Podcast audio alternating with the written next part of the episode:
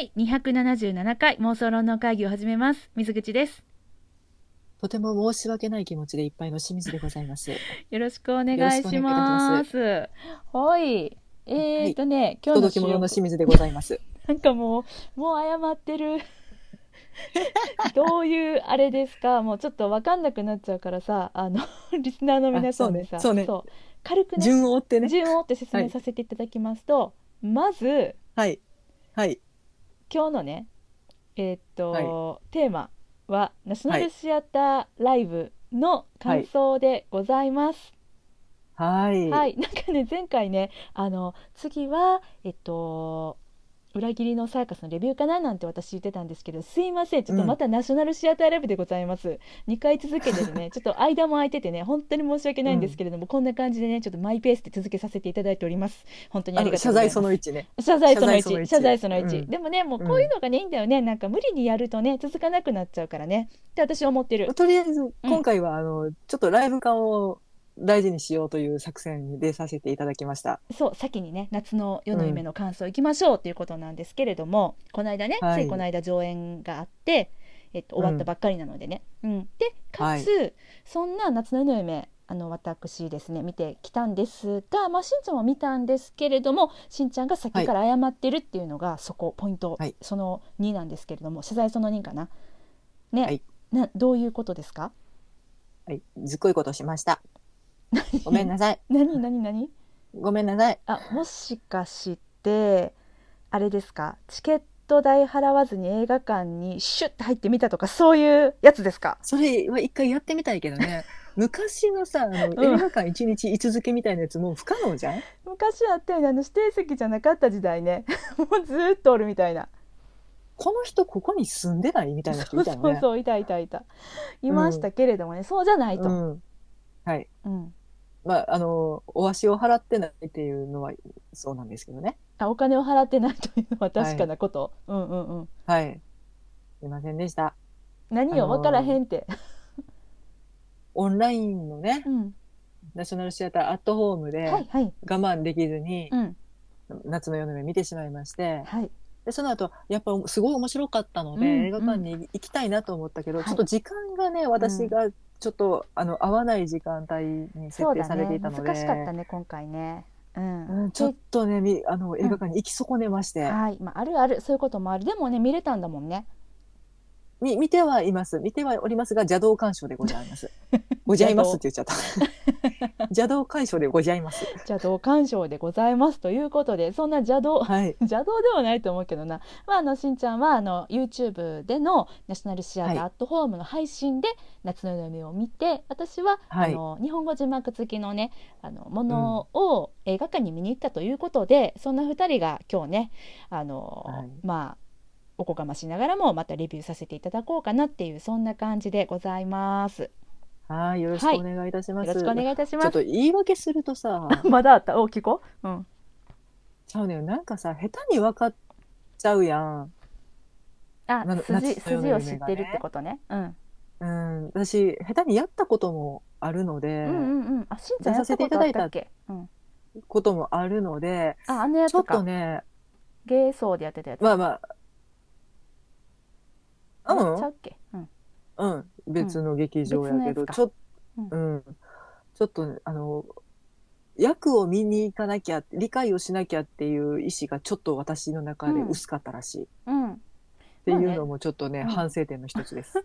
オッケーオッケー。でもそんなね、その芝居をやったことがあるというしんちゃんならではのね、今日感想をはい。私期待しながら、あのまあいつものことながらお互いね、はい。あの今日が初めてこの作品についての感想を交わすうん。時間となってますので、まあこれがねどんなはいお話だったかとか、どんな演出だったよっていうのも含めて私自身も、あのちょっとハテナハテナが浮かんだりしたところもいろいろあったのであのしんちゃんの答えられる限りで教えてもらえたら嬉しいななんて思いつつ今日 話を聞きたいねんけど、うん。いい？そんなん。頑張る。オッケー頑張ります。オッケーじゃあよろしくお願いします。よろしくお願いいたします。はい、というわけでいつものことながらなんですけれども私の手元にはですね、パンフレットがございます。えーはいあミッドサマーナイトドリームですね。ウィリアム・シェイクスピアさんのこれねしんちゃんは今横にいないのでパンフレットの表紙が見れてないので、あのー残念がってらっしゃるだろうと今思うんですけれどもうん、残念。あのインドの少年だったっけ？あのーインドの故障だったっけ？が映ってるんだよね。え？インドの故障が映ってんの？うん。いやインドの故障も映ってる。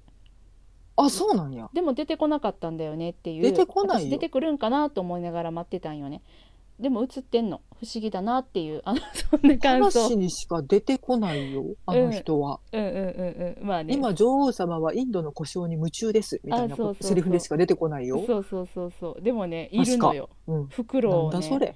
あの肩にこう乗っけてねだからこの子いつ出てくるんやろうと思って待ってたっていうねそういう私のああの小話でございました。はい。というわけではい早速見ていきましょう。えーイントロダクションです。えーナショナルこれかわかったわかった。わかった？この絵やな。うん。あの、ベッドにあそれみんながそれそれそれ。横たわってみんなでたりする。あ、はないけど。これうんあみんなじゃん。これインドの故障か。そういうことか。えそうじゃないの？なんかインドっぽくない？かつちっちゃいからさこれかなと思っててんけど。故障ってこいつ働かれへんぞ。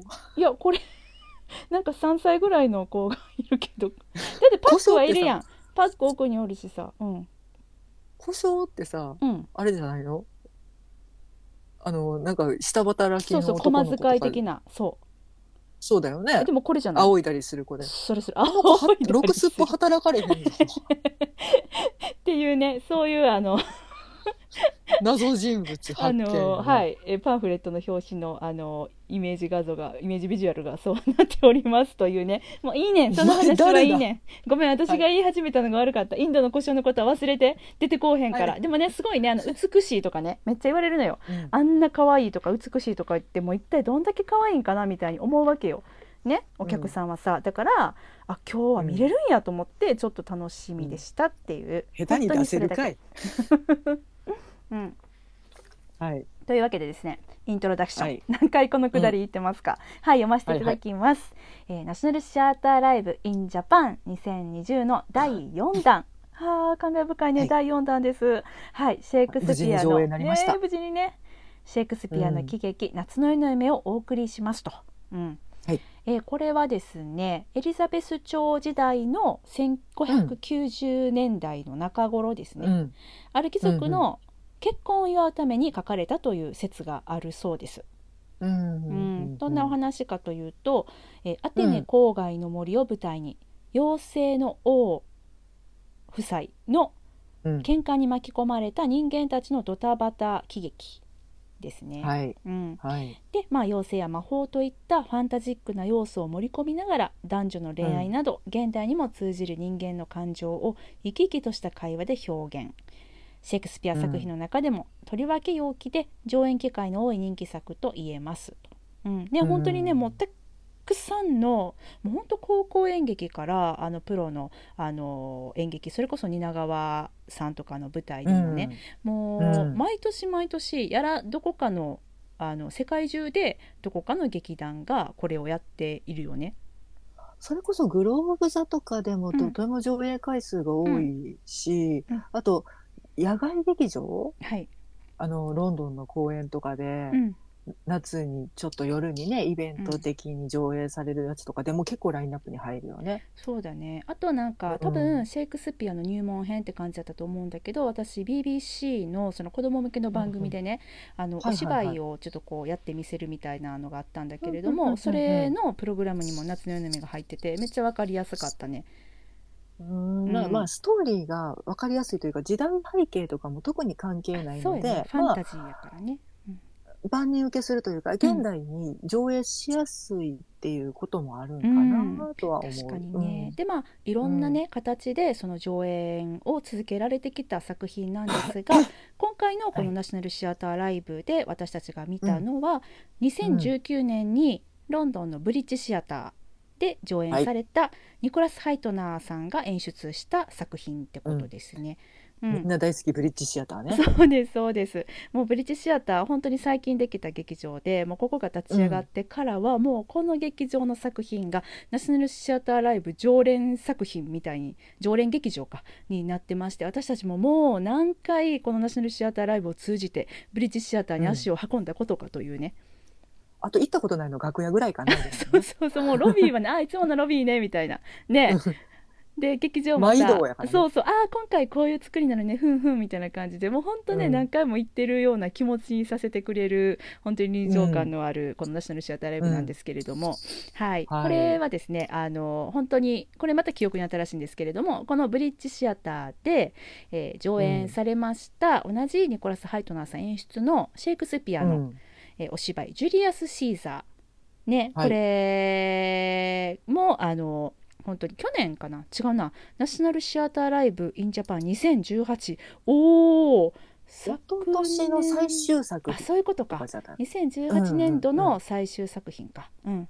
うんうんじゃなかったかな。そうだね。まあこれ本当に記憶に新しいんですけれども、あのこはい。のジュリアス・シーザーがあの、ものすごくですねあの演劇界の話題をさらったんですけれどもその理由の一つに観客参加型芝居っていう、まあ、参加そこまで参加はしてないんですけれどもあの、うん客席が一切なくてもうあの、うんブリッジシアターはちょっとこう円形っぽいホールだだっ広いホールの作りになっていてそのうん。床が可動式となっていて、もう下からね、うん。こうもうまりまるでこうスーパーマリオのあの面のようにねこうボコボコボコボコと あの舞台がね現れるんだよね。ね。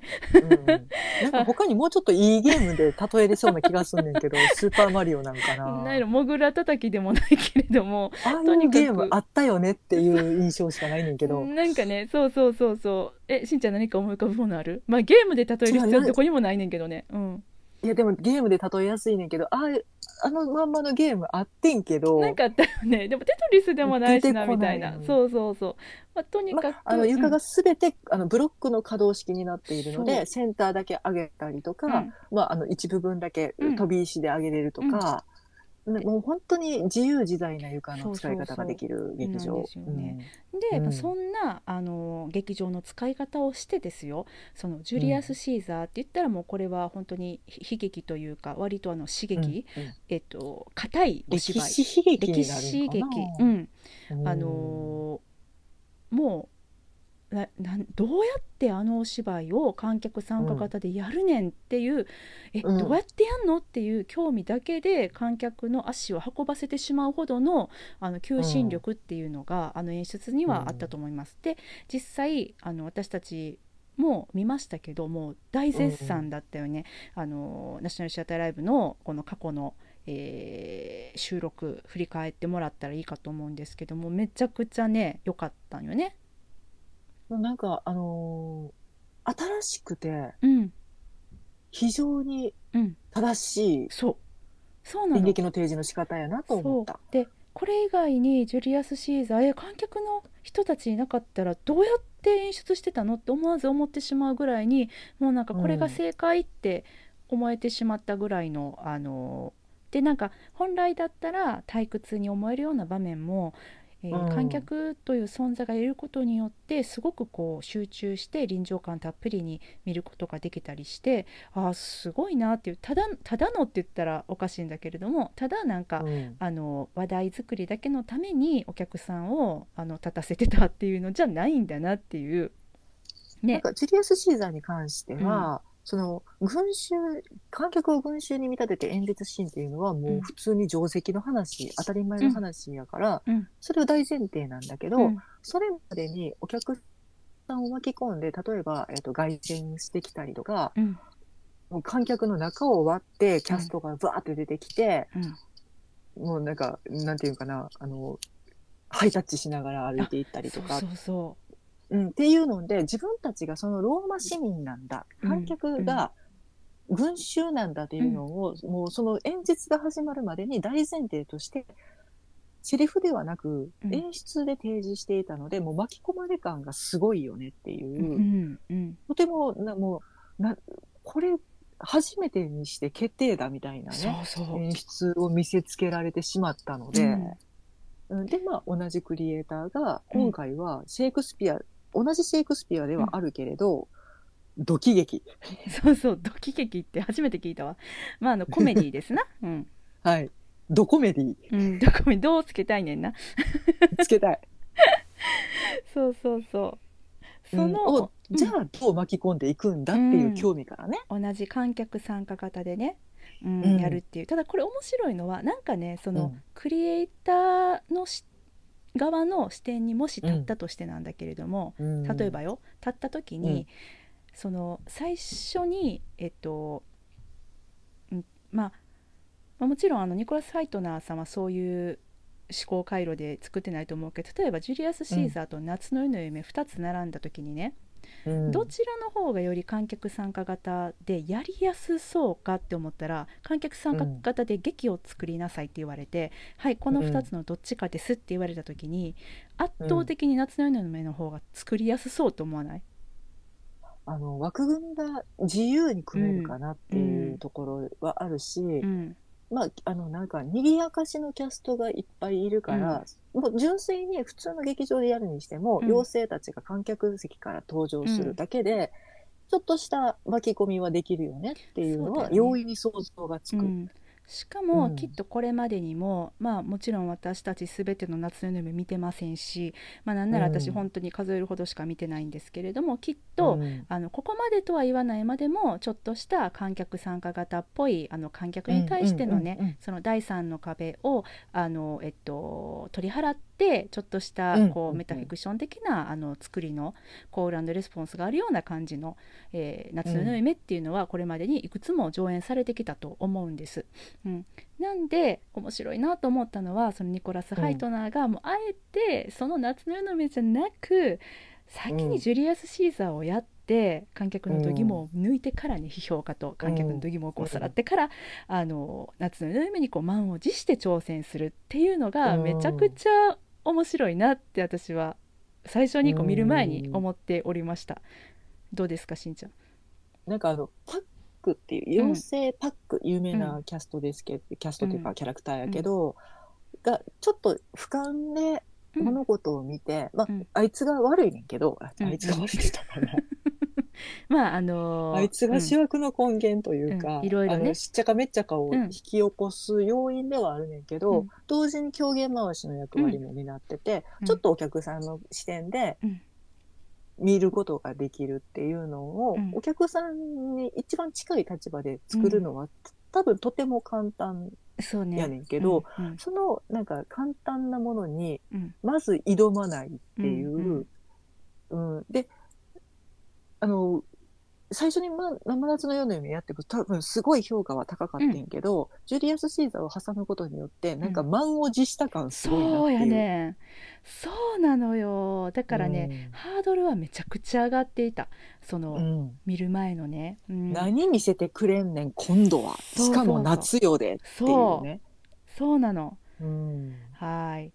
というね感じのお芝居なんですよ皆さんね。あらすじとかいるんかな？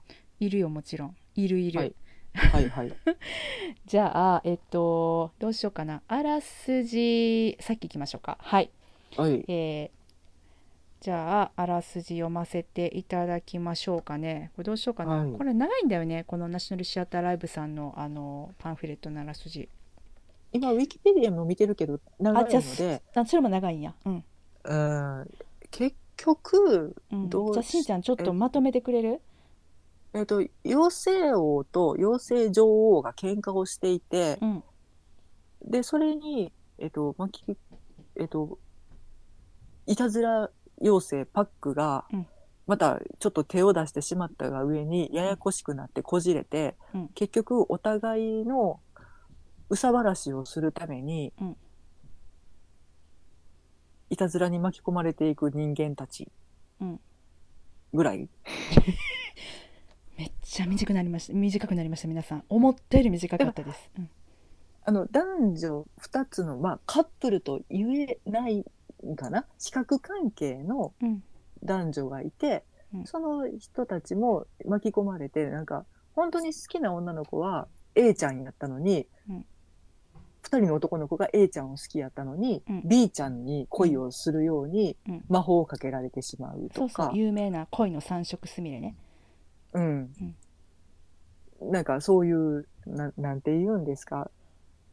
あのいたずらに巻き込まれた人々のたった一夜の、うん。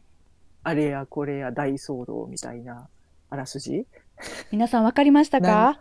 あらすじになってないなこれ。これでよろしゅうございますか？意外？と入り組んどるんよねこれ。入り組んでるんですいやほんまその通りなんですよ。ね入り組んでるので。話自体はすっごい単純やねん。ほんまに、あとうん。王様と女王様の夫婦喧嘩やねんけど、うん。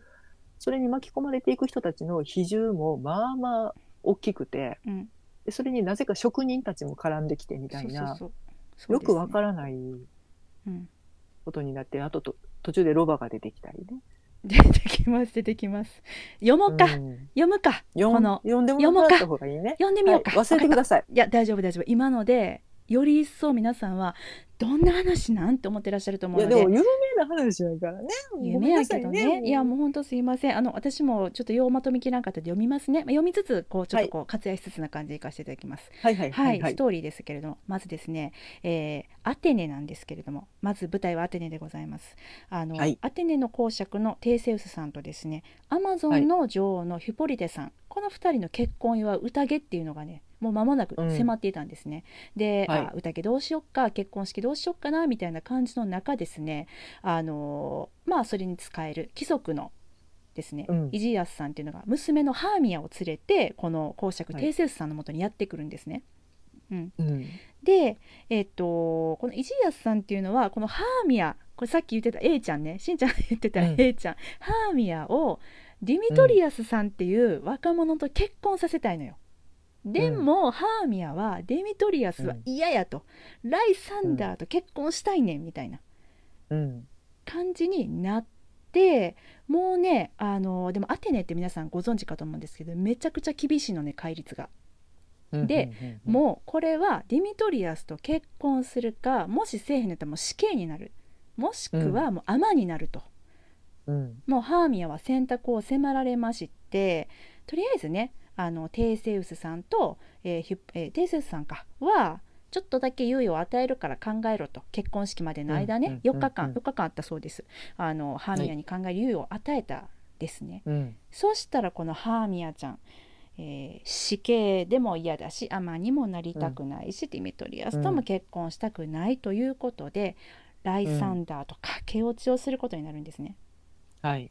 でもその夜なんですけれども森で待ち合わせしようってなったんやけどもその前に、ハーミアはお友達のヘレナちゃんにね「私ライサンダーと駆け落ちするの?」って打ち明けるんですよね。はい。うん、でなんとこのヘレナちゃんがですねディミトリアスのことが好きやった。ここがまず四角関係ね。四角関係っていうのかな、でディミトリアスもうん、えっと A ちゃん。あそうそう。ハーミアちゃんのことが好きだから今、うん。ハーミアが、えーハーミア独り占めしてる状態。独り占めディミトリアスとライサンダーをね独り占めして、うん。その後ろをヘレナが追っかけてると。うん。うん。それであのーまあヘレナはディミトリアスのこと。そうん合ってる合ってる。うん。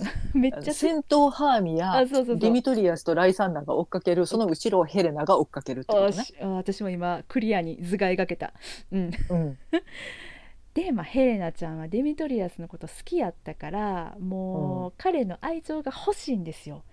で、ハーミアとライサンダーの2人の計画をねデミトリアスに言っちゃうの、でそしたらももうどうなる？もそこやねん。そこやねん。そしたらさそこやねん。どうなる？これなんでヘレナはさディミトリアスに言っちゃったんやろね。そんなんディミトリアス言わへんかったら勝手に二人で消えるからそディミトリアス残ってそう自分のものになるのにね。そうやね。ちょっとあれかな。おっちょいさんなんかな。うん。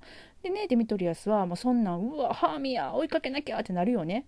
で、うん。この夜の図式としましてはハーミアとライサンダーが旅立ちます、その後ろをディミトリアスが追いかける。そしてディミトリアスの後ろをヘレナが追いかけると。いうことで、4人の若者が森の中へと入っていっちゃうんですね、うん。まずこれが一つの、えー設定。長いさあ入り組んでくるよ。さて一方これが驚きのですね、ここから全くさっきの話皆さん一旦忘れてください。はい。えー同じ頃なんですけれどもアテネのね職人の皆さんが、えー6人ほどいるんですけれども、あのさっきのねアテネの公爵テーセウスさん結婚するということで、この結婚祝いの宴のためにですねお芝居を一芝居打とうというそういうあの計画を立てていましてお祝いのお芝居ね、余興ね。余興です。タイトルが「世にも悲しき喜劇ピュラモスとティスベの残酷なる死」っていうねすごいね。うん。もうなんかもうこれだけでねもう喜劇コメディのお芝居にこのタイトル持ってこられたらもうふざけてるなとしか言いようがないんですけれどもね、うん、これまああのの定ですわ。そうそう。余談なんですけれどもあのこの「夏の夜の夢が」あの書かれた時期っていうのはえっと、なんだっけ「ロミオとジュリエット」の後だったのかな。うんうんで、うんうん。この、えー世にも悲しき喜劇「ビュラモスとティスベの残酷なる死」っていうこのお芝居は、えっとうんロミジュリのこうパロディみたいな位置づけだったそうです。もうずっとね、どこぞで聞いたことあるぞっていうストーリーそうそう展開よね。うなん。ですなん。でああ知ってる知ってるってなってちょっとププッと笑えるっていうようなあのうん。うん。展開がね、あのあるん。ですけれども、はいファンサイな、それをファンサ。そうファンサービスっす、うん、うちはうちは受けです、うん。うん、でそれをねなん。か森の中で稽古しようみたいな感じでなってたん。です、まあそういうのがありましてまあここがちょっともうなんか、あのほっこりパートですね。いわゆるね。うん。急になんやうん。なんやみたいにちょっとお客さんがこうポカーンってなるほっこりパートなんですけれども。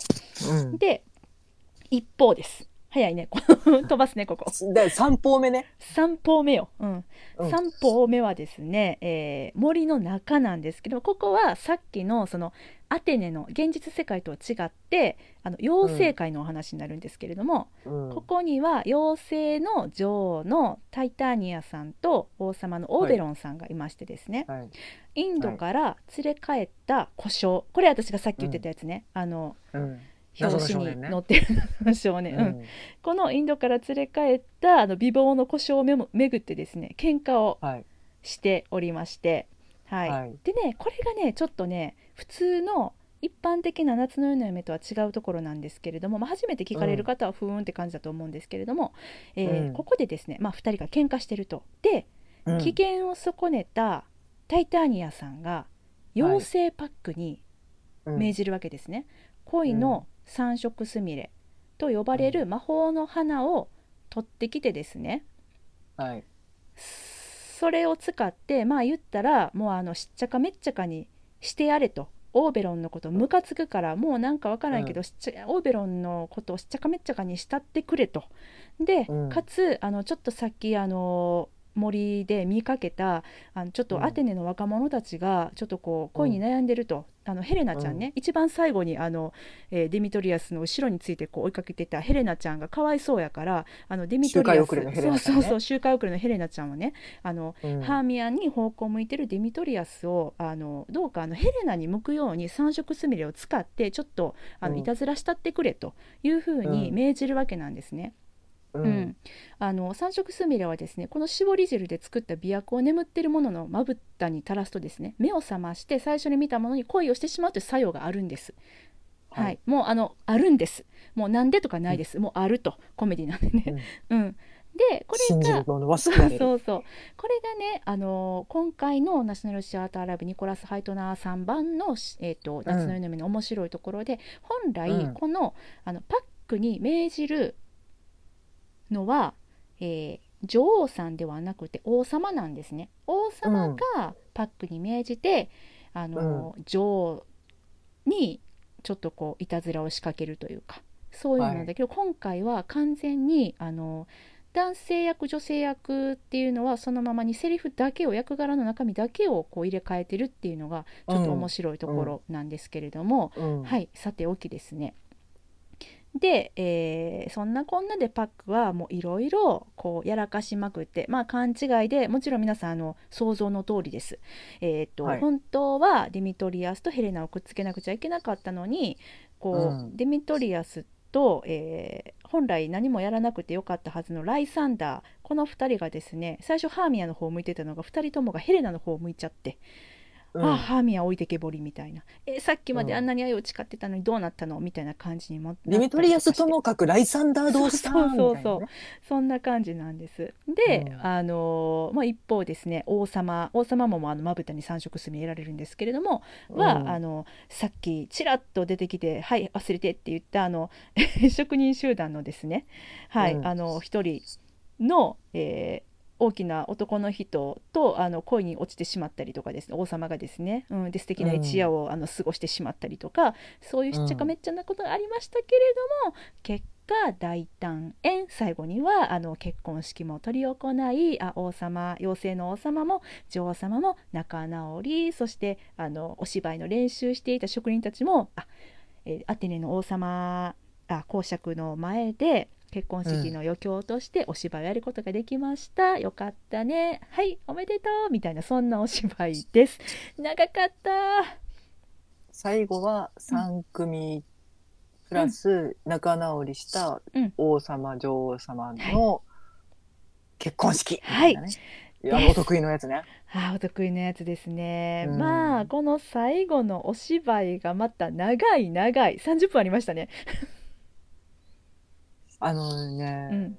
これもうあのシェイクスピアが雑記作家やったっていうのがうんもう非常に大きなひ、あの比重を秘める占めるところではあるんだと思うねんけど、みんなに見せ場を作ったらなあかんってそういそうう使命感のもとにいや、うんこの話普通にやったら1時間半で終わるよなっていうのがなぜか2時間半とかあんねんな。そうそうそう。ふざけてるからね。うん、うんなんいるっていうシーンてんこ盛り。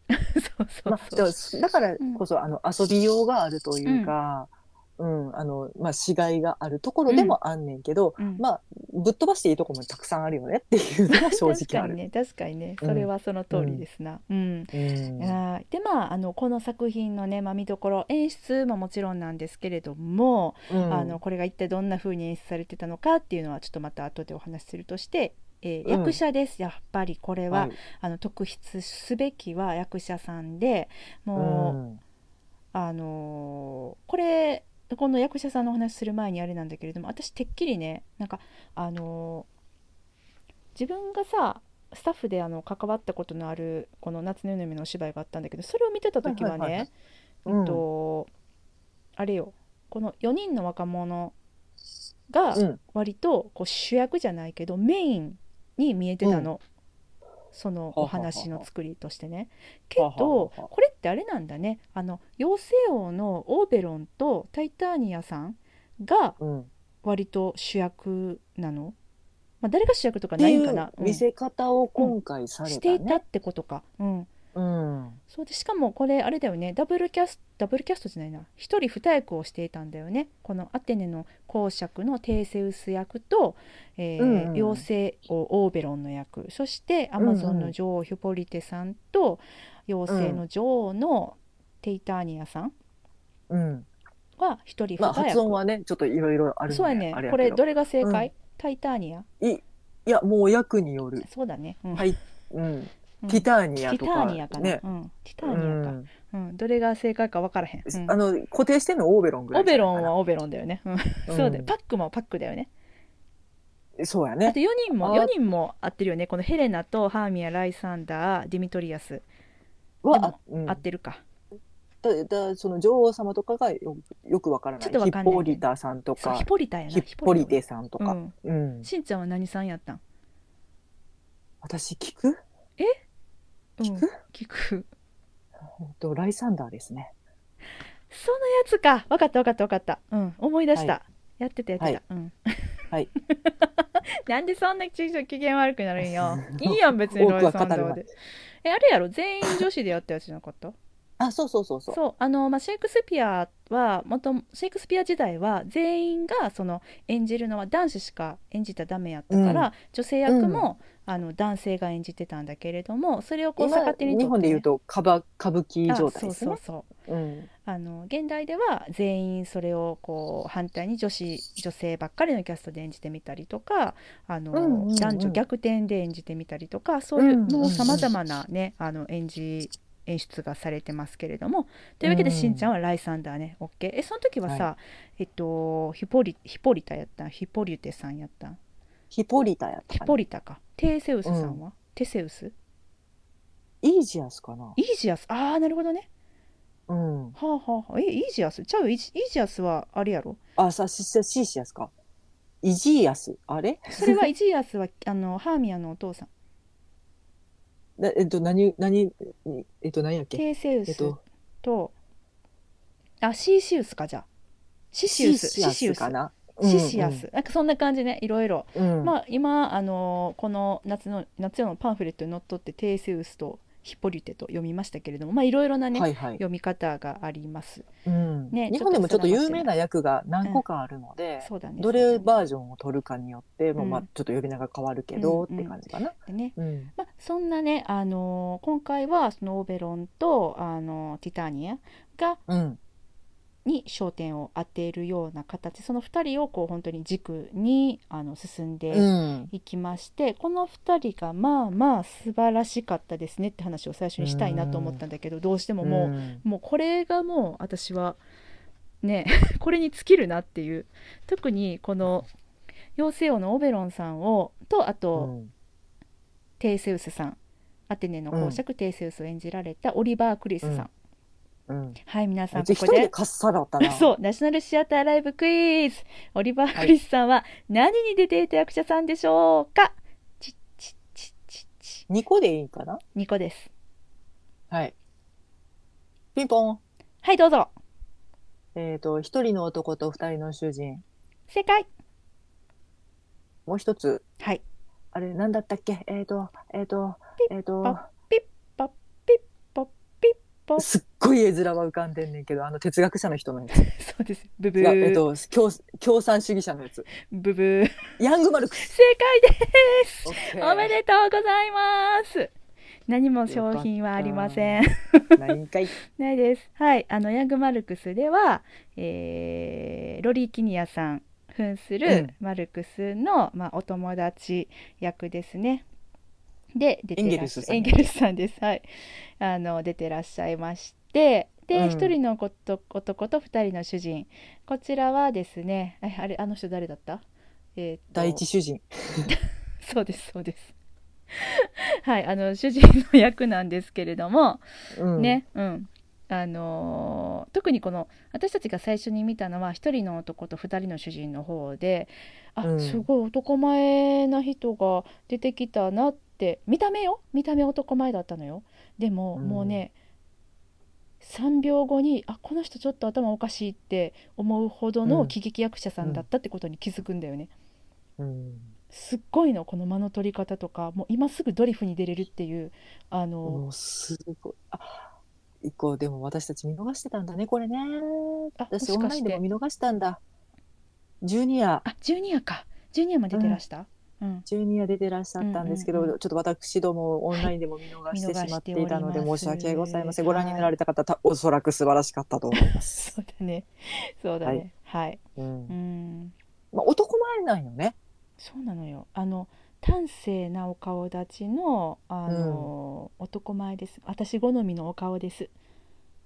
そう黙って立っとったら超かっこええの。そうなんですよ。うん一回口開いたらもう全部アウトやけどね。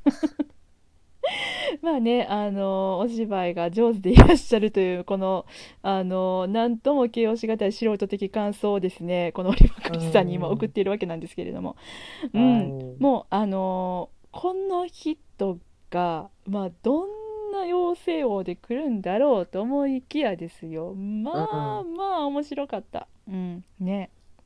結局その、えっと、王様と女王様の立場を入れ替えているので、うん。本来女王様がうん。恋をする、そう。ちょっと罠。ロバの、ボルト。ロバの頭をかぶせボトムボトムくんうん。ボトムさん、うん。うん。ロバの頭のなんか着ぐるみみたいなのをかぶせられた、えっと、職人のうちの一人。うんうんそうあれはそうロバの姿に変えられてしまった職人ってことだよね。そうそうそうそう、んそういうことだよね。だからあのうんロバに恋してるっていう見た目になるっていう、うん。本来のその女王様の役割を、うん。今回そのオリバー・クリスさん演じる王様が担っちゃったので、うんうんそりゃもうなんか濃厚なね。そうそう、まあ、でまたね、まあ、笑えるのよ。これが。むちゃくちゃ面白くて、うん、うんそうだね。来るぞ来るぞ感もあったしうもうん本当に一挙手一投足っていうんですか。めちゃくちゃもう何やっても面白いのよね。でもあれもそのうん。ニコラス・ハイドナーがうまいなって思ってんけど、うん。もう本当に夏の夜の夢がメジャーな作品やから、うん。あんなん見に行く見に行くような人はもうストーリーも分かってるもし、どういうシーンが続くかっていうのも分かった上で見てる、うんうん。その期待感をオリバー・クリスさんが全部担った上で返していくっていう構図が出来上がってるっていうのがうん。すごいなっていう。いやほんまそう。私さ、うん。まあ、あの演出家の力って本当に大きいなと思ってて例えばね、まあ、うん例えばよ、まあ、役者さんが、まあ、ちょっと極端な話なんだけれどもうん。全員その、全員じゃなくても、うん、なんだろうなえっと例えば今回初舞台ですみたいな役者さんが揃ったとしても本当に力量のある演出家さん手にかかったら、それなりに見られる舞台にもなるし、そのあの違う役者さんで見たらもっと面白いんだろうあまた違った面白さがあるんだろうなっていう風な面白さをちゃんとこうあの持ってきてくれるというかそれが本当に演出家さんの力だと私は思ってるんだけど、今回のこの芝居に関してはね、まあ、演出家さんの力はもちろんのことなんだけれどもこの役が久々にあのこの人でないともうありえないって思った役だったな。これもし、あのこの方がねあのオリバー・クリスさんがじゃなくてうん。別の人っていうのがちょっとしんなんか想像できないっていうぐらいハマってたもうこの人の独壇場だったあのジェームズ・コーデンさんがやられても絶対面白いねんけど違った面白さになるやろなっていう。そうやね。うん。あとあ今回のキャラクターで持っていくのはもうオリバー・クリスさんだけやなっていうのはすごく感じるね。この二役をやっててさ今回さ。うん。あの、うん。妖精王の方は本当にもうなんかあのふざけたあのうん罠にはめられちゃった、あの滑稽なねシーンっていうのうん。も面白おかしくあの演じてらしてもう一方でさ、そのアテネのあのうん。公爵の役の時には、うん。別にこの人のキャラクター自体が面白いキャラクターってわけではないんだけれどもちょっとしたなんか間合いだったりとか、あのうんうんうん。こう挟むポソッというセリフっていうので静かやけれども笑いがドパーって起こるみたいな、そう静かなこの笑いの引き起こし方っていうのもこううんうまいなと思ってこうオリバー・クリス劇場やったよね今回は。本当に。うん、うん。で、まあ、その女王様がじゃあ美味しくなかったかって言ったらうん。全然そんなことなくて、とてもなんていうかな、えっ、と、見た、スタイルが、この方2 9 0センチあるんですって。そう、グエンドリーン・クリスティさん。はい、もう、もう立ってるだけですごい存在感の女優さんで、いや、それもすごいと思うねんけど、うん。だから女王様で、だから指令を出していく方、面白くない方ではあんねんけど、そっちも威厳たっぷりやし、うんうん。たまに見せる笑顔がちょっと、もう超可愛くてう、んうんうん、うん、そっちはそっちで、もうとても魅力的に輝いてらっしゃったから、そうなんだよね。うん、めっちゃ可愛かったね。分担すごいよねう。私まだたどり着いてないんだけどゲームオブスローンズの女戦士ブライエニー役で有名なんだよねこの方。そう、そう、女戦士なのよ。い女戦士だろうなって思ったあーめっちゃ合うやんって思った。うん、うん。ですごくなんか忠実な、あうん、戦士っていう、まあ、一本筋の通った戦士を演じてらっしゃって、もうそれはそれでかっこいいっていう印象はこっちも持ってるから、ーうんうんうん。だからあの、でも、なんていうか、えっと、男装ではないけれど、うん、戦闘服をずっと着ていらっしゃる印象、あー。鎧をつけて、あそのパンツ姿でゲームオブスローンズ。黒っぽいって。の方で。うんうんうん。の印象がすごく強いから、あんな華やかなドレス着着られてると、やっぱりすごい、なおなー。なんていうの、あ、華やかな一面っていうのも際立ってるなっていう、はあはあはあうはあはあ。ん、印象やなと思って、だからそれも見せ方、キャスティングの妙だなとはうん思う。うん、すごくこの二人のバランスが良かったね、本当にね。うんうん、で、それに絡んでいくパックがまたこう、もうね、腹立つからね、こいつ。そう、そうなんですよ。褒め、褒め、かっこ褒めね。えー褒めこちらがですね、ハメドアニマションくんで、えーアリルヤに出演してらした。そんな名前なんや。デビッド・ムーストさんじゃあ、嘘嘘嘘。うん。これボトム役さんやった。おかしいなと思った。ハメノさんじゃないや、うん。失礼しました。びっくりした。デビッド・はいはいムーアストさんや、すいません、うん。ムーアストさんね。ムーアストさん。ムーアストさん。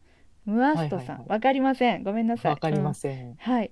三門オペラとアマデウスあこれは違うわ。ごめんなさい。さっきからボトムさんのとこばっかり読んじゃなんでやねん、う わかんない。これアレルヤに出てたのってさあのあれ、うん。あのあの役やんね。あのえっ、とはなんかあのインターンで来てた。バイトの子バイトの子って言ったらあれやけど。そうそうそうそう。ねそうだよね。うん。まあ騒ぎの元凶とうんいうか、うんうんうん。いかにも現代若者的なうん。無気力やけどうん。小ずるくて、そうだよね。うん、でまあちょっとえちょっと腹が立ってうん。やっちゃったことが、うんうん。とても大きな事件に発展してしまうっていう、まあ子憎らしい、うん。うん、なんと役、うん。なんとなく今回のこのパックの役うん。とちょっぴりキャラクターがさ通ずるところがあるっていうかこの人の持ち味なんかなっていうふうに思ったりもした。うん、なんかでもあのー憎らしいだけじゃなくてとても愛嬌があるのよ、ね。愛嬌があるよね。なんか憎めない、うん。うん。うん。またその今回のこのパックは本当にこう見た目が何て言うんですか？ロックンローラな感じでですね。あのサイケな感じでかつコックニーっていうね。超なまってるみたいな、うん。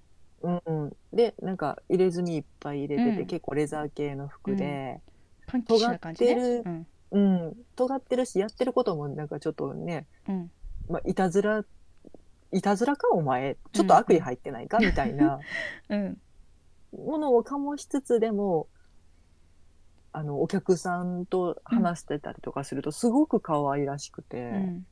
そうそう。ん。なんかあのすごいバランサーやなって思う。ーん。そうだね、う。なかなかねこのパックをどんな感じで持ってくるのかっていうのもあの、まあこのお芝居の演出の見どころの一つだと思うんだけど、まあ、うん今回に関してはうん。あこういう感じかっていうあの、うん。まあ、そうだなパックの造形に関しては私はまあ普通、おーみたいなのなかった。別におーがなくても全然構わないので、うん、普通って感じだったけど、どうしんちゃ、うんんうんうんうん。いや、だってパックの見せ方はでももう、なんやろな、あれしかないよねとも思うねんけど、あ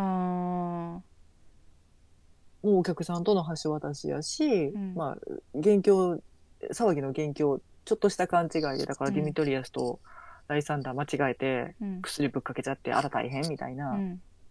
うん、もの、ところやからさ、ん。なんか憎まれちゃいけないよねってなるとう、んうん。うん、まあまあ、ああなるんかなと思うねんけど、うん。ただこの人がやると、ちょっとシニカルというか、うん。うん。なん、かなんやろちょっとさ妖精かっていう。そうそうそう。わ悪者っぽくもあるやん。なんかチンピラ感もあるし、うん。うん、そそううそうそうそう。まうん、なんかもうちょっとその、まあ、スタスタンダード夏の夜の夢的な感じでは、うん。その妖精王とそのね女王様とがちょっとこう森っぽい感じね。まあ妖精たちもこう森っぽい感じよね。でうんうん。でパックもちょっとこう森っぽいのよ。妖精っぽいのよ。イメージとしてさで女の子がやったりもするじゃない？そうそうそうそう。うん。うん。でこうっていうイメージ。も間違えちゃって、テヘペロみたいな。あとあれじゃない？やっぱりあの私たちにはあのガラスの仮面っていうねあのバイブルがありますから。はい。演じてたでしょ？まやね。やちゃんがパック。どうやって演じてたっけ、ね。やってたでしょ？うん。まやちゃん、ホゲホゲしてたよ。なんだっけ？なんかなうん。どんなやってたかな？ちょっと今パッと出てこうへんねんけどあのピュンピュンピュンみたいな。劇場でやって、うんすごい爆速うんで客席を駆け回るみたいな。なんか女の子もよくやってるイメージがあるこのパックの役をね、ううんん、まあまあ、中性的な感じやからね。それがなんか、あの今ど本当にこう今時な感じのあ忘れてたけどこのお芝居の現代劇に置き換わってます。まあ、さておき、はい。はい。であの今時な感じの若者チンピラ風うん。若者が、あのまあこうパックに扮しって、うん。あのえあいつやらかしそうやなっていうもう見た目そのまんまにやらかしてくれるっていうでしかもあの最初に抱いたほどのなんか悪さはなかってあちょっとええやつやったなみたいな感じの、うん。そんなパックでしたね、今回ね。うん。うん。うん。だから、あの、演出的にその、オリバー・クリスさんとうんウェンドリンさんを入れ替えてる以外は、割とスタンダードなあのよね。そうね。そうそうそう。それはそう。本当そう。うん。あの、職人たちも、まあ、あの、性別とかで、まあ、女性が入ってたりとか、そういうところはあったにせよ、見せ方としてもとてもスタンダードで、うん。その、若者たち4人の造形にしても、うん。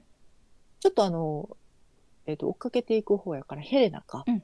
ヘレナの子が、ヘレナにしてはなんかちょっと可愛いなって思っね。てたけど、そのハーミヤただあのうん。はいはい。うんうん。あ、いや、だから、えっと、描かれやすいのは、ハーミヤがとても可愛らしい女の子で、うん。ヘレナはなんかちょっと身長が高いとか、なんかコンプレックスがあるのよあね。そうなんかのっぽでとかよくあるのうんなん。か眼鏡かけてたりとかさ、そういうなんかで細くてみたいなさ。なんかこあうん、そうそう。なんか、う、うん、頭でっかちな感うんうんじうん。で描かれてたりとか、ちょっとまあ、面白い要素をそこに入れることも多いねんけど、うんあ、今回割とす両方可愛い子持ってきたんやと思って意外やってんけど、よかった。まあちょっと背が高かったなぐらいかな、うん。うん。だからそのあれかなお互いの演技力でそう見せてくれようとしたのかなって私はあの理解した。だからその 途中からうん。そのヘレナとハーミヤがキレゲーをうんうん。し始めるんだようね、んうんあのヒステリックな女の子みたいなんで、ギャーそなんだよあんたなんかみたいうな罵り合いを始めるっていうね、うん。さっきまで可愛らしかったのに。うん。のヘレナに関してはすんごいキレゲーやったから、うんうんうんうん。あここに持ってきたんやっていうのはあった。うん。でもまあ見せ方としてはまあスタンダードはスタンダードかなっていう。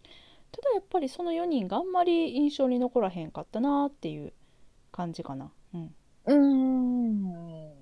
まあそこに主軸持ってきたらもうな、うんいっぱいいっぱいやからな。まあね、うん、うん。まあちょっとなんか男性二人がちょっと似てるイメージやったからああそうねどちらもあのー黒人さんですかねが演じてらした。うんうんうんううんん。で、でなんか体型も似てるし、うんちょっと演じ方も、まあ、高青年。うん。そうなんかねあのーあの2人がまあ可愛らしかったんですけど、うん私がちょっと物足りなかったかなっていう感じです、うん。彼らのお芝居に対して。偉そうに言いますけど、うん、どっちがどっちって、ま役割的にももう途中から一緒になって、うん、二人で出てくるし、同じことをするので、まあ見分けがつきにくい役ではあんねんけど、そこがちょっと、まあギター持ってる持ってないぐらいのそうやね。あれなんかもうちょっと差しかなかったかなっていう。もうちょっと演じ方なかったんですか？なんか似てたよね。なんかライサンダーの方が好きって言ってもなんか似てるし。いや見た目だけの話じゃなくてね。なんかすごうんそうそうそういキャラも似てたからさなんかうーんっていう感じかな。もうちょっとなんかあそこスパイス欲しかったかなっていう感じやったかな。うん。まあいいんだけどね、まあだからあの、立ってるからちょっと休憩のところが欲しかったとか、そういう意図を感じてしまううんかな？ううんん。まあねお、ちょっと辛口。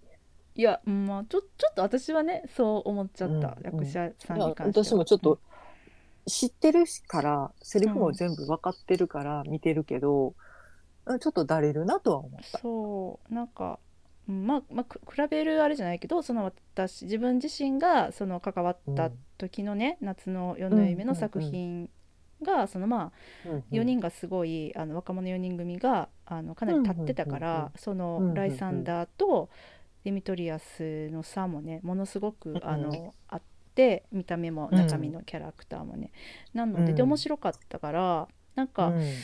ちょっとそういう感じを期待していったのでまあねまあまあまあその代わりもあのオベロンとあの、うん。ティターニアがめちゃめちゃ面白かったからまあそれはもう、うん。もうねしゃあないと思うんですけれども、ううんんっていう感じかな。うん。でそういうとこもあった、うん、まあまあ、うん。まあね。まあでもねあの ちょ気持ちを急に入れ替えますけれども、はいはいはい。あの演出の面で言うと、あの、今回はその下からこうせり上がってくるその床の他にこう上からの空中の演出っていうのもすごくねあのふふんだんに使われていて。あなんつうのシルク・ド・ソレイユのやつね。ああれねエアリアルシルクっていう技なんですけれどもなんか空中ブランコ状態にこの布がうん。こう垂れ下がっていてその布に腰掛けてくるくる回ったりとかできる、うんそれでこう妖精たちとパックがこう空中をね縦横無尽にこう動き回ると、どうやってたんかなと思うんだけどねその上のあの 綱の部分綱元の部分どうなってんだろうって思いなが綱元大変やな。らねえあれね。そう。綱元ってあのうん、上から降りてくるものを調整する、あそうですそうでねす、うん、ロープの部分なんですけど、うん。あれ間違えたらえらいことやでと思いながら。あれねすごかったね。ううんんなんでそこでそのちょっとこう森のファンタジックさだったりとかあとあのパックの身軽さとかねそういうのをあの出してましたね。うん、まあ、イメージ的にはなんかその森の中で絡まってるツタンにああそういう感じかな。ぶら。下がってるみたいな感じなのかなと思いながら。そうだね。あのーただねこの、うん、はい。いや、え、何？えこの？あいや そのツタの部分で言うとそのせり上がってくる舞台の上がね、そのえっ、と、なんていうんですかねこの森の様相になってましてあのたくさんうう落ち葉があ落ちていたりとかツタが絡まってたりとか、まあ、ちょっとねあの、うん。ベッドをあのーなんていうんですか？いろんなものに見立ててせり上がってくるベッドがたくさんあってね、そのベッドを、うんあの土手に見立てたりとかあの、うんうんうん。一室に見立てたりとかまあいろいろしてたんですけどもそのベッド自体うん。もツタ絡まってたりとか、あのはいはい葉っぱ落ちてたりとかそんな感じでね演出されてたねっていうのをちょっと補足で言おうとしたのでした。うん。もうあのベッドの支柱、うん。天蓋付きのベッドの支柱でポールダンスみたいなうんうんこともポールダンスね、もあったね。ずっとされてたしね、ううん。んだからもうとてもなんか上下の空間も生かした演出されてたけど、ね。うん。ただあれはうん。ちょっと酷やぞって思いながら見てた。えー、と役者さんに対して？うん、いやまあ役者さんはすごい大変やったと思う。すっごい練習したと思うし、うん。まあ、プロのダンサーさんで雇われてる人たちは別として、うんこのデビッド君とかあもーすごい練習したんやろなって。うん、うん、パックさんは今回がこのエアリアルシルク初体験だったそうです。いやだからずっと練習中とかうん、ぶら下がってたんやろなと思って、ああ常にね。ここにかけたら喋れるとか、あ耐久時間も結構やったから、うん。でずっと姿勢を変えながら、あ、うん、セリフ喋らなきゃいけない時はちょっとばいろんな関節に引っ掛けてうん。バランス取りながらずっとやってたから、うん、大変やったと思うのよ。ですごうん。く美しかったんだけど、うん、あれさ客席さフラットやん。うん、うん、うん、うん、でステージになるところをせり上げてるやん、はい。結構うん。1メートルぐらいかな、うん、せり上げたところで役者さんが演じてる、うん、そのさらに上でずっとやってるやんか、うん、うん、うん、客席から見とったらまあまあな高さのところから肩こるぞと思って。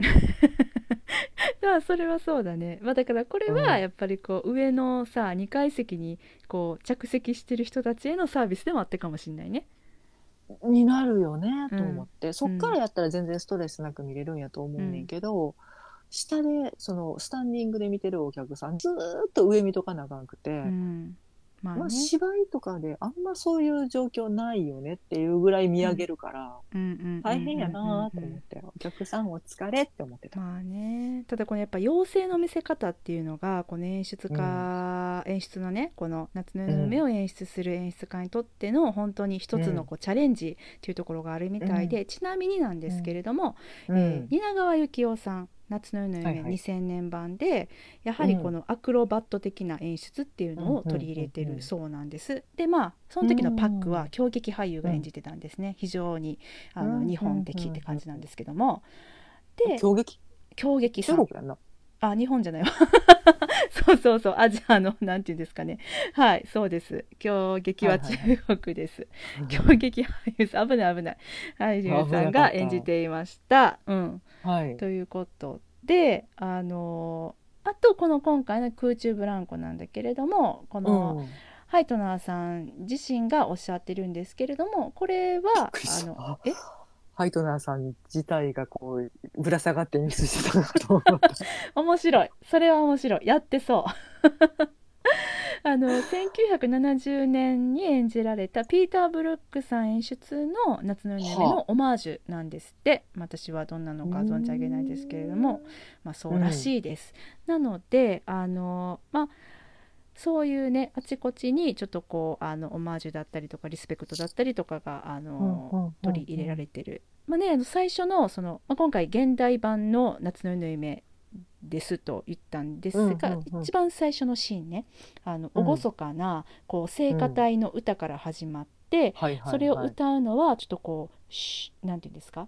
頭に白い三角巾をつけたこううんうん。えーメイドさんっぽいというかなんか修道女っぽいというかそういう感じの人たちが歌っていて、でこのもう厳格なねこの男尊女卑の世界みたいなところからあの、うん。始まるんだけれどもそのあのオープニングの最初うん。のアテネの,、あの演出っていうのは今人気のドラマ「ハンズメイド・テイル」言え言えてないの。ハンドメイズ・テイル。なんだっけ。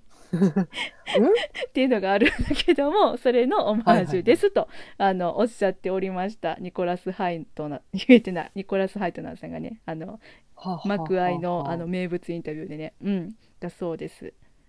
もうあのなんていうか、本当に名家って感じだよね。あそうそうそうそう。その頃の、うん。あの窮屈なあのこう領主様みたいなね。そうそうそうそう。うんそうなんで。す。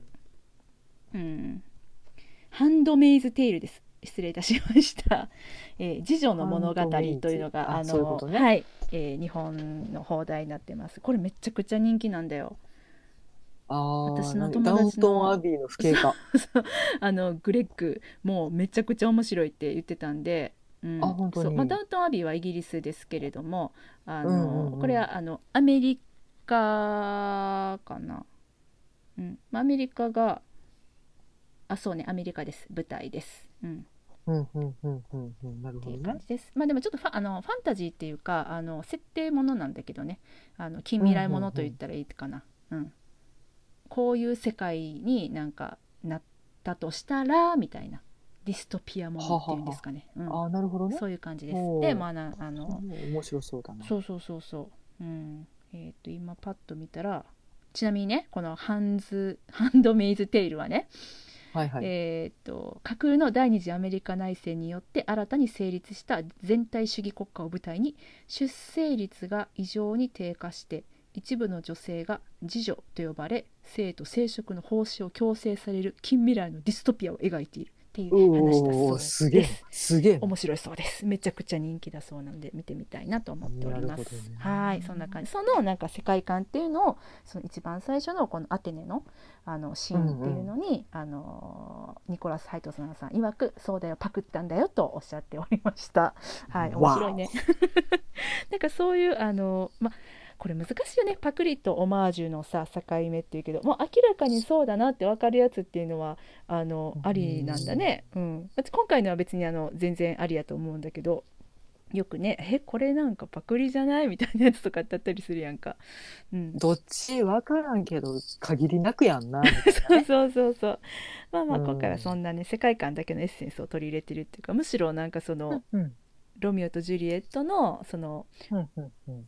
オマージュ劇が劇中で行われたりするような作品にちょっとこうふさわしいフフフってなるような演出やなって確かに思いましたね。うんうん。気づいてにやりとなれたらそうそいう。そうそうそう、ううんう。んうん。ん、っていう感じやな。っていうねこんな概要でございます。はい、はい。うん、まあまあ面白かったね。うん楽しそうでよかった。今回だからその主題、私たちの興味がどこにあったかってどうやって巻き込んでいくんやうんっていうのは、お客さんをね。なんかうん。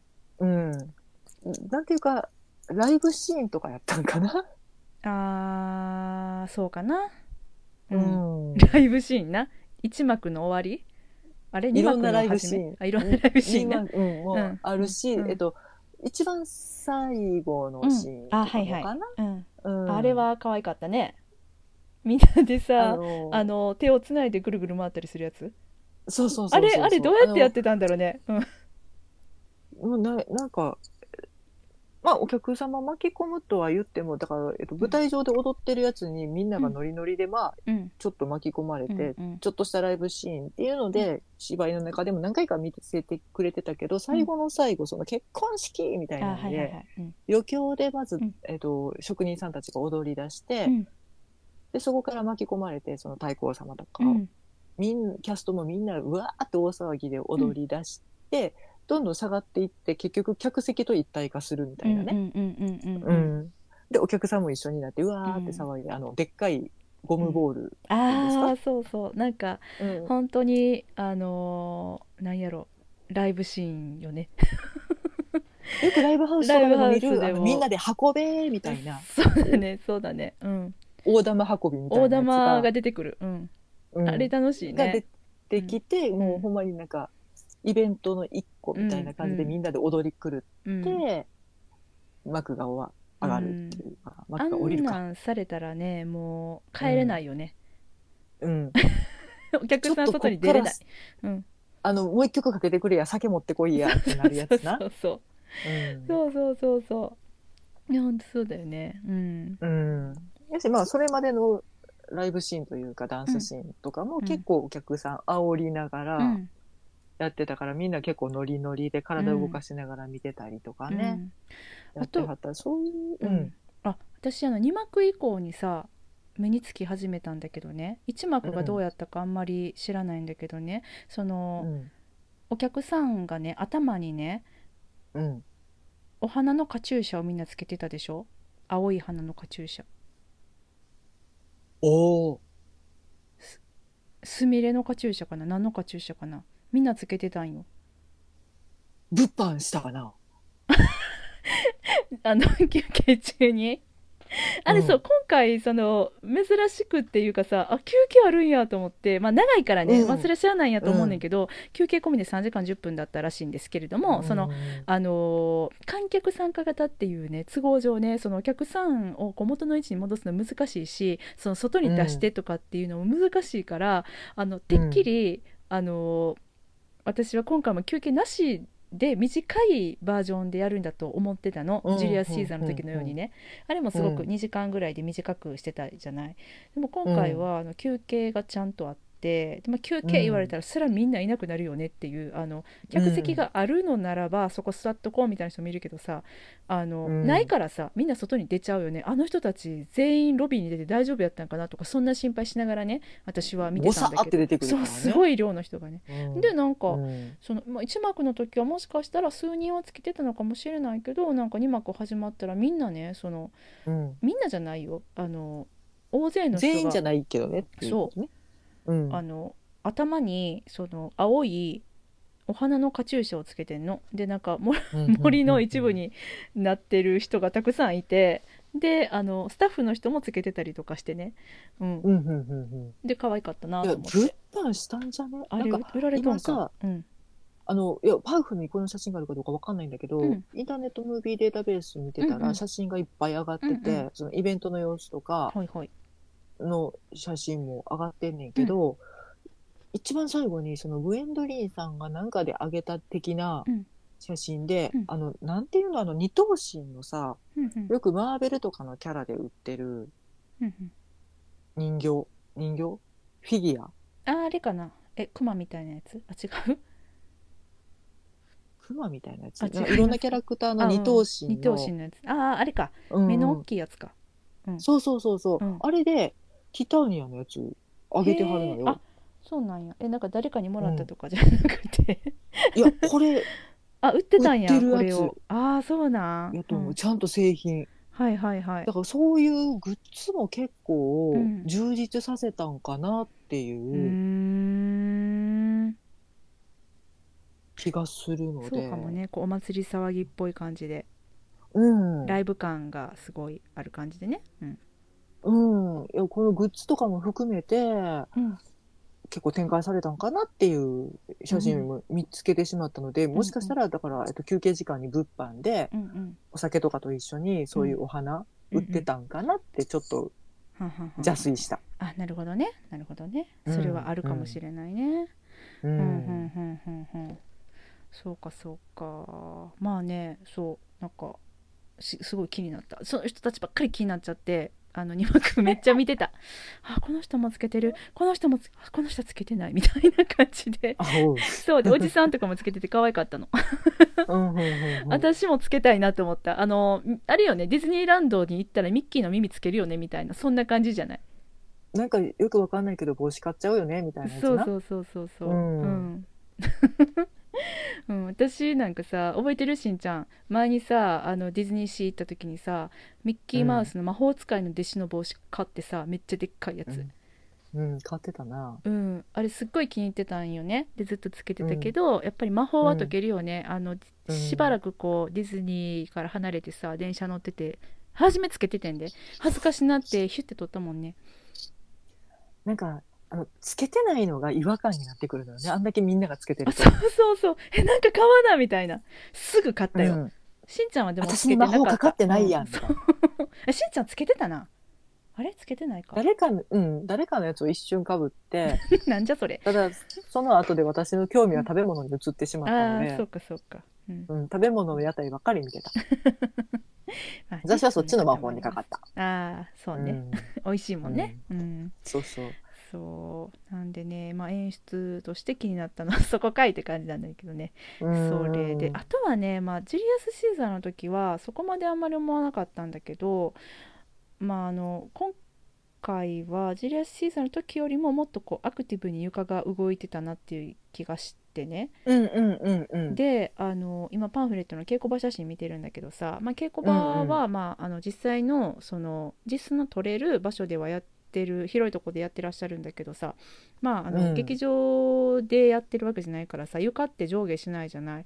だから、うん。稽古とかさ大変やなって思った、まあ、実際に劇場に入ってからさ何日間かもちろんあのね劇場主催公演なのでねあの、うん。いろんな尺合わせだったりとかあのされたと思うんですけれども、稽古の段階でやっぱ完成図っていうのがこう見えないというか保留のところがいっぱいあったやろうからその空中ブランコ的な演出に関してもね。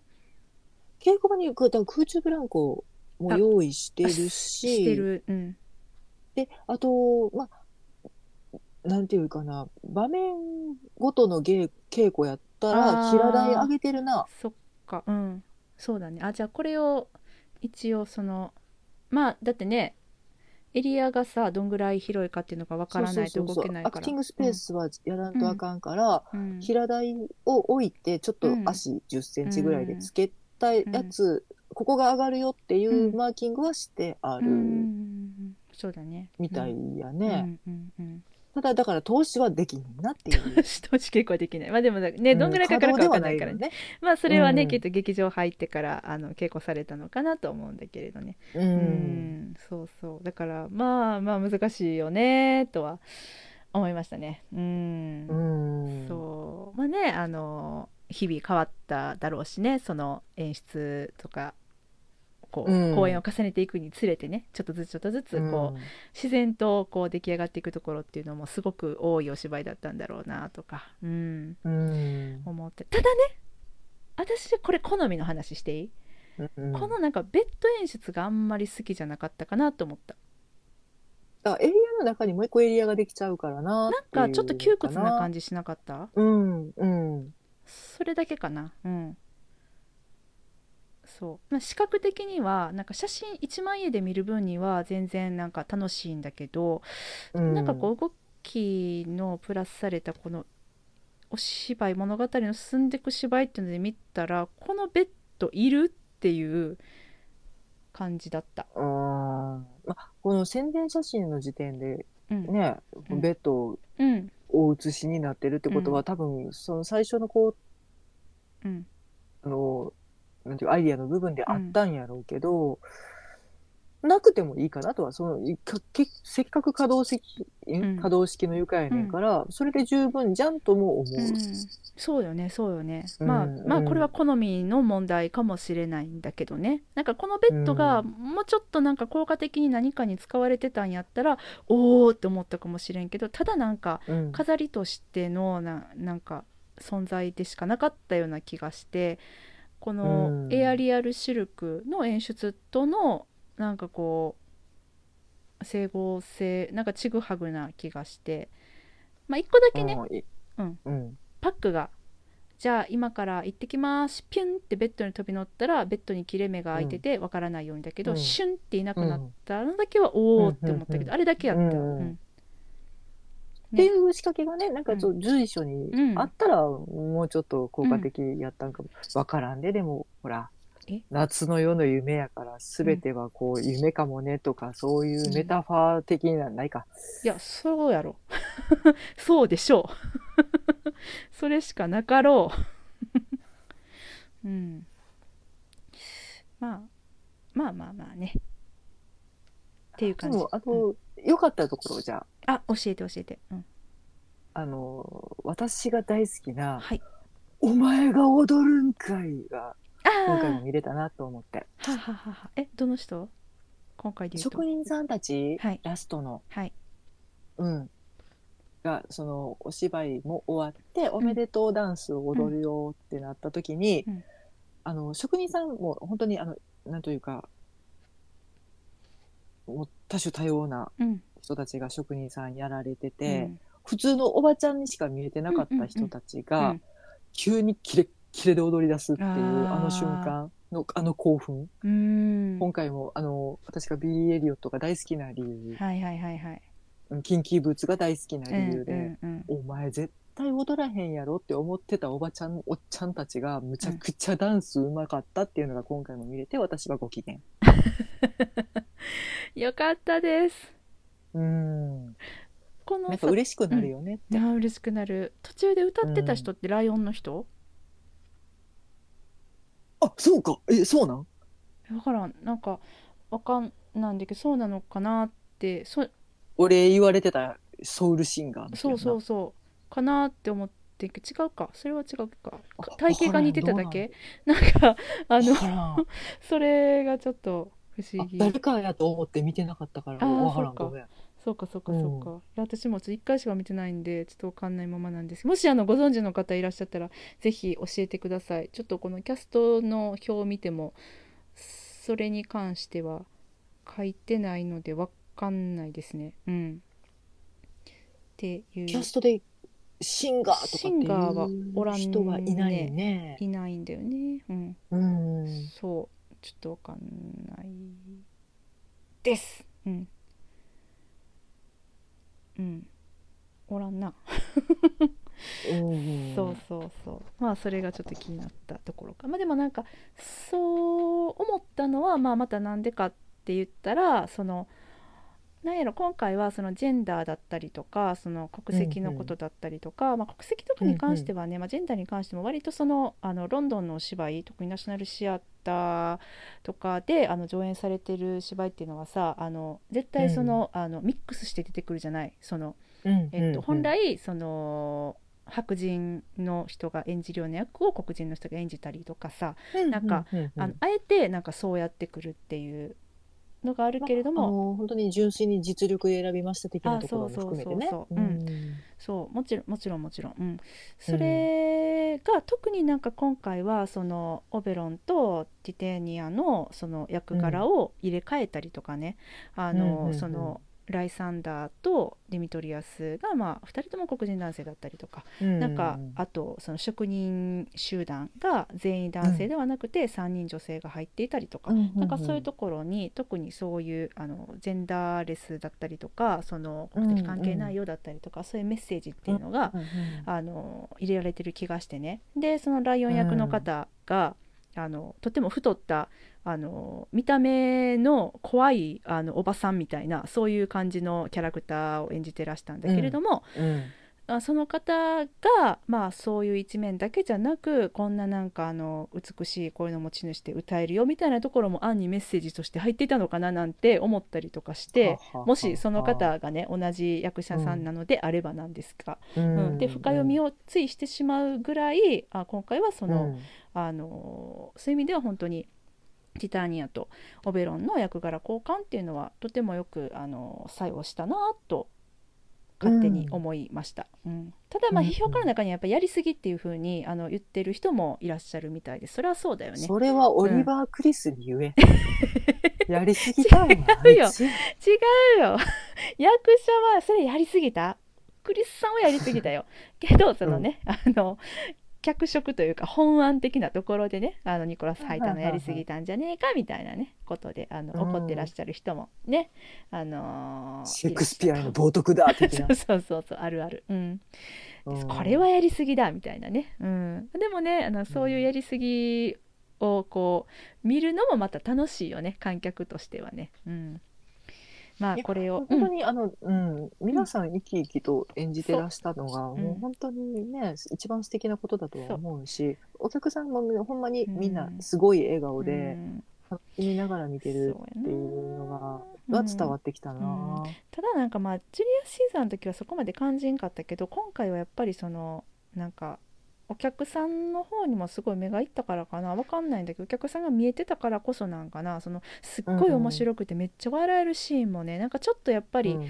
一歩引いて見てる自分っていうのがいて、はあはあはあはあ。もし自分がその場におったらもう爆笑でもうめっちゃ楽しかったよなと思って、あのーうんまあ今回はあー今回もなんだけどその場に入れなかったことにちょっぴり嫉妬してしまうみたいな、ああーいいよねあんたたちなんか楽しくてさみたいな感じをちょっぴり持ってしまいました、うん。私。うん、まあ、でうちらがん。このステージングの味方になれたっていうのもあるんだよね。そっかそうだね。おお、みたいな感じはなかったもんね。うん。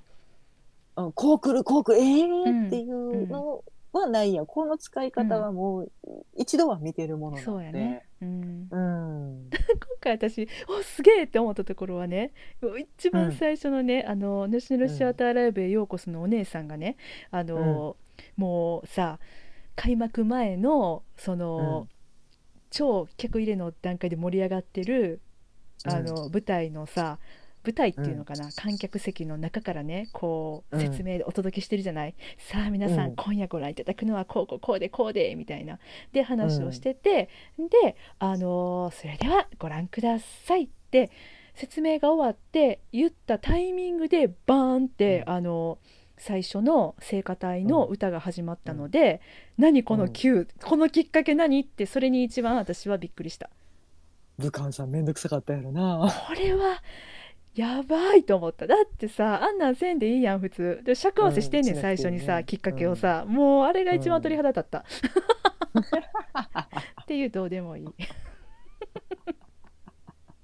まあどうでもええけど。だってすごかってんて。えー、そこから急に盛り上がると思ってさ私だってそれ見てないもん。えそれなかったの？いきなり始まんの？うん、始まったと思うよ。そっか。そっかそうやったね。そうやわ、うん。そうやっけ？確か、うんうん。あじゃああじゃあ幕間のインタビューもないのか。なかったと思う。そっか。あれ？ちわあ。ゃんと意識してみいてなや。いやうん。ああじゃあ私だけがあの劇場に見に行った方たちだけがあの楽しめたところかもしれない本当すごかったなって。あの普通はさなんか「ではご覧ください」ってなってざわざわざわざわざわざわってなってから客電消えてそうブーみたいなうん。ベル鳴ってで始まる、まあ、ベルあろうがなかろうがね、まあ、客電消えて始まるみたいな感じなんだけど今回は、まあ、客席巻き込み型イマーシブ演劇ですからあのそのそこまで巻き込まれてたねナショナルシアターライブのお姉さんもさ。あ、なるほどね。そう。それで正しい正しいそうこうこうこうでこんな感じでこうこうこうでそして、えー今後のあの始まる前に今後のナショナルシアターライブのラインナップご覧ください。宣伝も入ってさ。では、うん。うんうんえー幕間にはニコラス・ハイトナーさんとの対談もありますのでぜひ皆さん楽しみにしてくださいね。それでは始まります。じゃーんみたいな。すごかったよ。いやあれだライブでやってたもんね。ができるうん、ニコラス・ハイトナーがすごいよなっいやて思う。憎いわ。そこも巻き込むみたいな、うん、でいう。みんなもそれもう映像入ってるのも分かってるし、うんうんうんうんナショナルシアターうんを何回も見に行って、うん行ってる人が見に来てるから、これも含めて楽しめるぜっていう 演そうか出な？そこまでなんかなやっぱり。でもそうだよもねじゃないと。らちゃんともうや前でやりやあんな。タイミングないよね。うん、面そんな白かった。こそこそやらんともう真正面でやってない。そういうことか。できっかけもらうわっていう。そういうことか。うん。いやーよかったですね。あれに感一番感動したのがそこでした。そこかい。はい。他にありますかしんちゃん？今回のナショナルシアターライブについて夏の夢。夢結構喋りましたけどね。あー疲れた。いつも疲れる。めっちゃ疲れる。うわー1時間半。やばいね、うん本当にごめんなさい。やばすぎる。あっちゃあーっちゃーですやってしまいました。もうここまで聞いてくださった方本当にありがとうございます、はいノー編集でこの後すぐにアップしようと思います。はい。というわけであの次回のナショナルシアターライブの、えーお知らせです、えーナショナルシアターライブ2020次回作の予告。えしんちゃんいける、はいにゃ？ない。OK 開いてない。OK、えー今回はですね、プレゼントラフターということでみんなが待ちかねておりました、えーはい。アンドリュー・スコットさん主演のですね、はい、うん。お芝居になるんですけれども上演時間180分休憩あり、えー撮られた劇場はオールドビッグ劇場ですね。我ら大好きオはい。ールドビッグ、そして作はノエル・カワードさんなんですうーがん絶対面白いだろう今週な。公開というあの情報だけでちょっとですね今のこの、えー7月10日、えー発行日が7月10日なのでねの段階では決まっておりません。ということでねまあ来月見れたらいいなって感じなんだけどね。いやーこれねちょっと今本当に今日収録してるのが7月16日うんなんですけどこの日々変わっていくこのコロナ事情によりですねこれまたちょっとやばい感じよね。もうなんか大阪ギリギリ行ったけどまたちょっと足運ぶの怖いかなみたいな感じにもなってきつつあり大丈夫かなっていうね。ちょっと日本もね。劇場でもねちょっとコロナの感染者さんが出てしまったっていうのもありどうなるかな。もうほんとねこれこの夏の夢も密が過ぎてあの密密密でも今絶対できない芝居なんだよねもうそういうとこも含めちょっと泣きそうになりましたけども私たちは果たして映画館に行くことができるのかっていうことでねあの続報を待ちたいなと思います。うん、うんあのね世界も大変やけど皆様とりあえずご安全に。そうです本当にご安全に、はい。過ごしていただきたいなと、私たちも家で楽しめるそして遠出しなくても楽しめるロンドンに行かなくても楽しめるあのうんロンドン作品のレビューだったりとかロンドンの話とかこれからもしていきたいなと思いますので、本当にねあのいつも言ってますけどマイペースで申し訳ないんですが細く長く続けていけたらいいなと思ってますので、よろしくお願いします。ははい。アットホームの方も楽しませていただきながらね。うん次回作は、えっと、今、ディープブルーシーか。で、アマデウスも決まってるので。あはい。アマデウスね、うん。の特にあの、うん。アマデウスはねもうなんかナショナルシアタージャパンのナショナルシアターライブジャパンの方ではあの上映許可がもう降りてないんだって、これからも多分降りないだろうって言われてるのでぜひあの、えー見ていただけたらなと YouTube の方でね、うん、うんうんうんうん。思います。モーツァルトのね、モーツァルトとあのそのライバルであったアマデウスのお話。えアマデウス？うん、サリエリな。あ 間違えた。サリエリのお話です、はい。うん。そんな感じでしょうか、はい。まあ、おちょっと、いろいろ、ね積極的に気をつけながら楽しんでいきましょ はい。ですね。はいというわけで妄想ロンドン会議ではお便りを募集しております。妄想ロンドン、アットマーク gmail.com、mosolondon アットマーク gmail.com、えーまでお便りください。じゃないよ、最初はいにツイッターのことを詰めてたのに、もしくはツイッターで、ハッシュタグ妄想ロンドン会議をつけてツイートしていただくか、直接私たちまでリプライください。どうぞお気軽にね、あの声かけていただけたらなと思います。う。はい。あと、なんか、リクエストなんかもお待ちしております。あと、ね、はよやろうや。裏切りのサーカス。でしょ？う次回かな？うん。次回いけるかな、裏切りのサーカスのレビューっていうのがね待っておりますのでね。うん。はい。あの、皆様からの、うん。あのね、ご意見や感想なども、はい。裏切りのサーカスの、あの、なんかね、熱い気持ちなんかもお待ちしておりますので、うん。しておりますは。はいい、はい。そんな感じで今日はこの辺りでお別れめっちゃハードル上げるやん はいというわけで今日はこの辺りでお別れしましょうさよならありがとうございました。